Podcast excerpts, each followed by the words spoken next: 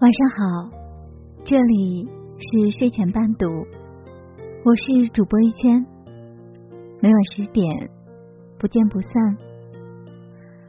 今天将要跟大家分享的这篇文章是来自本心的《远离你身边的那个一直嘴贱的人》。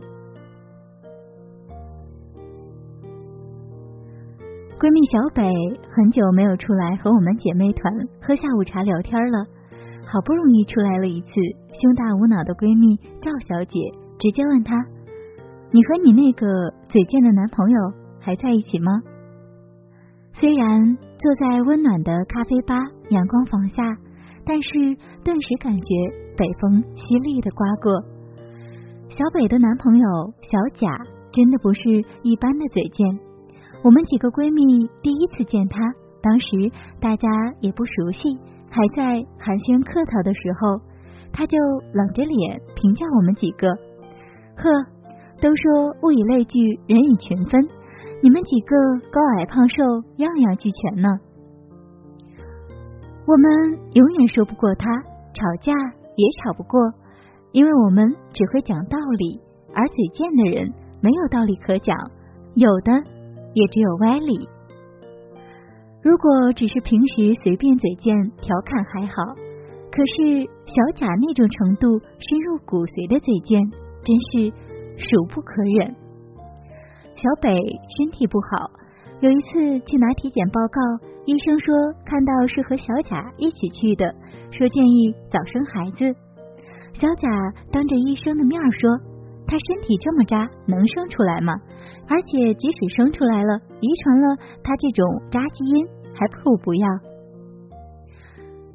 我们有一次在一起吃饭，小北被蚊子咬了，他说：“怎么蚊子老是咬他？”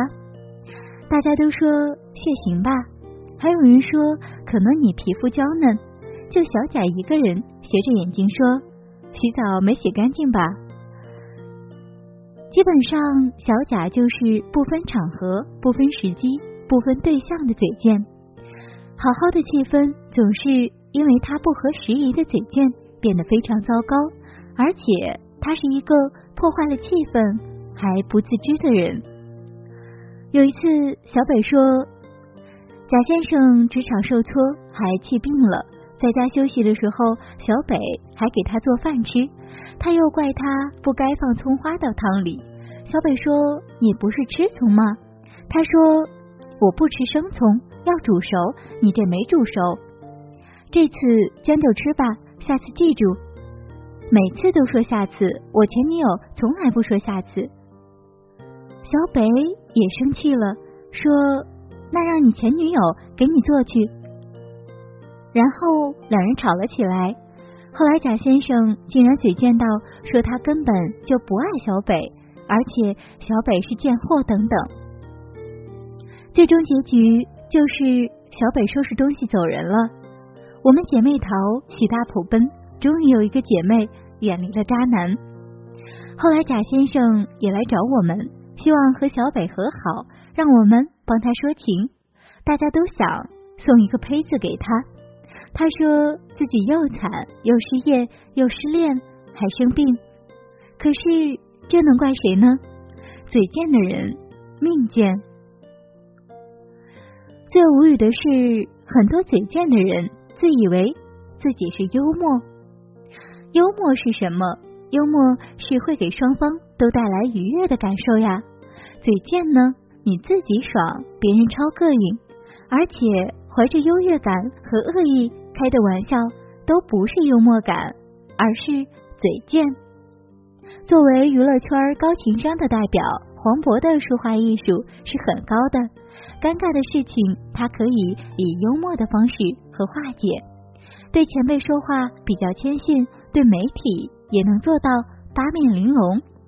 很多人都记得二零一三年金马奖颁奖晚会上，黄渤被刁难的那一幕。当晚，颁奖嘉宾郑裕玲首先拿黄渤的穿着造型开起了玩笑。今天晚上你穿的是睡衣吧？我已经五年没来金马奖了，所以我是盛装出席。你看台下的刘德华、梁朝伟、成龙，他们都很隆重的。黄渤立马轻松自然的说：“因为他们都是客人嘛，客人到别人家里去，当然要穿的隆重一点儿。你已经五年没来，可这五年我一直都在金马奖，这里已经像家一样。回到家里穿什么？回到家里一定要穿的舒服一点。”话音没落，众明星已经笑声四起，台下掌声连连。谁知一场更大的话语刁难又紧接着向黄渤袭来。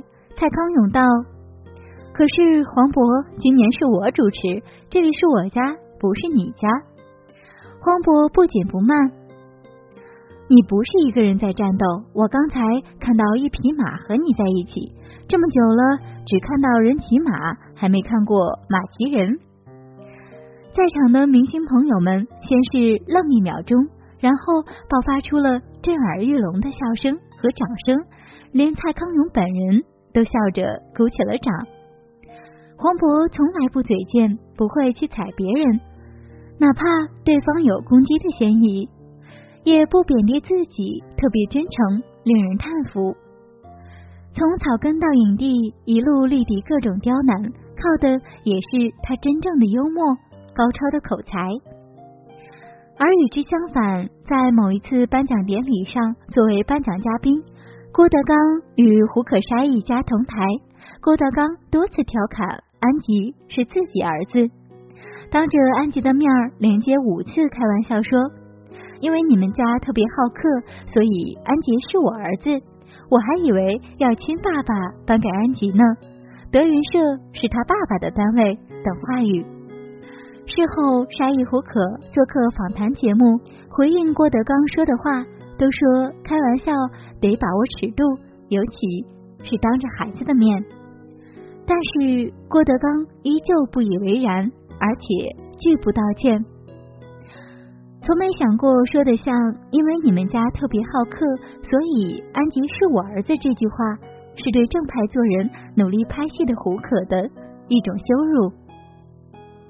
事后，很多喜欢看郭德纲相声的人也纷纷对他粉转黑，觉得这样的人不值得喜欢与尊重。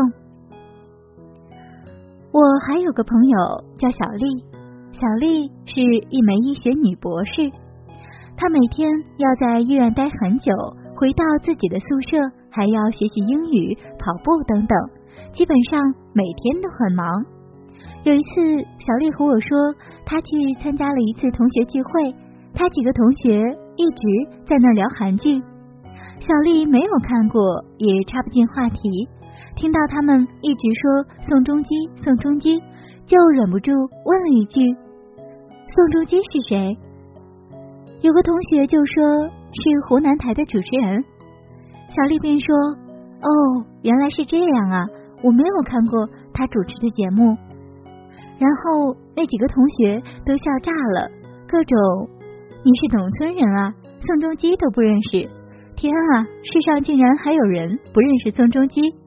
我不怪你，因为你是女博士，世界上除了男人、女人的第三类人，等等等等。小丽当时被笑得特别尴尬，也非常难堪，但是好脾气的她就当场用手机搜了一下宋仲基，就说。我今天认识他一下好了。随后，同学继续聊韩剧、聊综艺，小丽保持缄默。可是那几个同学还是没有放过他，又说他学霸就是不食人间烟火。你看，现在不屑于加入我们的聊天了，等等等等。后来，小丽终于忍无可忍，拂袖而去，并跑到我这里和我吐槽诉苦。小丽和我诉说的时候，我告诉她，那些人越是逞哪一方面的口快，证明他的内心哪一方面更脆弱。秉着不能欺负弱者的心态，你可以选择推开一扇窗，迎接大太阳。事后不久，同学聚会中嘲笑小丽最猛的那位女同学，又给小丽打电话说有一事相求。原来小丽的导师是一个很出名的妇科医生，很难挂号。那位同学结婚多年没有怀孕，又挂不上小丽导师的号。但是小丽也并不是活菩萨，他告诉那位不久前猛烈给他贴标签的同学，导师特别讨厌走后门。实际上，他更想说，我们没有那么熟，你在我的远州县以外。嘴贱逞一时口快，招人厌恶；幽默博众人欢乐，朋友多多。有一句老话说：“尖酸刻薄，没有福报。知人不必言尽，留三分余地与人，留些口德于己；责人不必苛尽，留三分余地与人，留些度量给己。人一辈子缺德事不会天天做，但是缺德的话、难听的话、不正经的话，可能。”会天天说，日积月累，福报都会从嘴里跑光。所以说话没口德的人，一辈子容易坎坷。一个心存善念、知足感恩的人，也不会总是说伤人之语。做人还是要保持善念，多积善德，才容易得到上天的眷顾。我是一千，晚安。